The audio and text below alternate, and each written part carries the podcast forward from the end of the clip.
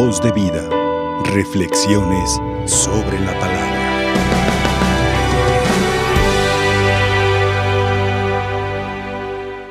A veces, queridos hermanos, cuando nuestros amigos nos quieren dar una noticia, nos hacen este juego de palabras. Te tengo dos noticias, una buena y una mala.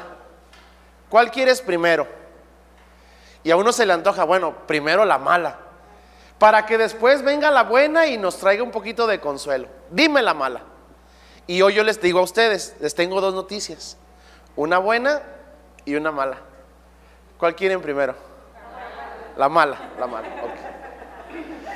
La mala es esta. A veces, mis hermanos, estamos dormidos. Dormidos en la fe. No del sueño natural que todos tenemos, sino dormidos en la fe. Hoy esta primera lectura que acabamos de escuchar es como un despertador que nos da una sacudida y nos dice, levántate, porque una fe sin obras es una fe muerta y no sirve para la salvación. Y la mala noticia es esta, si estamos dormidos y no tenemos obras, de nada sirve nuestra fe. Pero Santiago no se la piensa. Y nos da una sacudida para que nosotros digamos, es cierto, mi fe no se ha manifestado en obras. Mi fe ha sido de rezar, ha sido de estar, a lo mejor ha sido de confiar un poco, pero no se ha manifestado, no se ha volcado en obras. Y como dice Santiago de una manera muy tajante, es una fe muerta. Y estás muerto. Mala noticia. Estamos muertos si nuestra fe no se traduce en obras. Porque tanto potencial Dios nos dio, tantas capacidades tienes, tantas virtudes Dios te ha dado y están desperdiciadas. Tienes la capacidad de leer y no agarras un ratito la Biblia. Tienes la capacidad de orar, pero tienes tantas cosas que hacer. Alguien pide tu ayuda, te tiende la mano y tú le escondes. Tu fe está muerta. Y a veces no nos damos cuenta, cuenta en qué momento nos morimos. Estamos más muertos que vivos. Somos más zombies que lo que tendríamos que ser. Y andamos por la vida creyendo que con una poquita de fe ya la hicimos. Mala noticia. Hasta ahí. Ahora les digo la buena noticia. El mismo Dios que resucitó a Jesús de entre los muertos nos puede resucitar a nosotros en nuestra fe.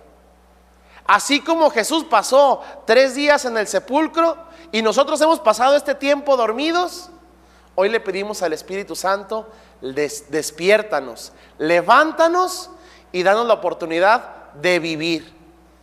De vivir verdaderamente en Dios.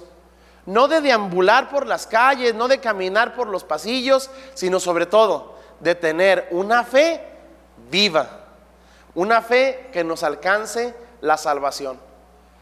Por eso la buena noticia es esta. Tenemos la oportunidad de revivir en el nombre de Dios. Señor, hoy me despertaste, me abriste los ojos, me hiciste consciente de mi realidad, ya no quiero estar dormido.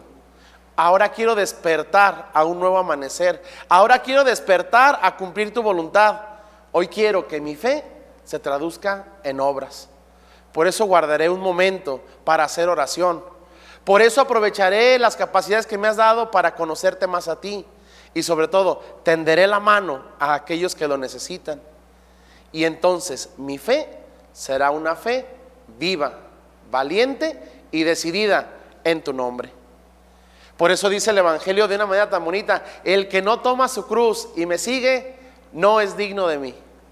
Señor, hoy queremos ser dignos de llamarnos cristianos, de llamarnos, seguidores tuyos.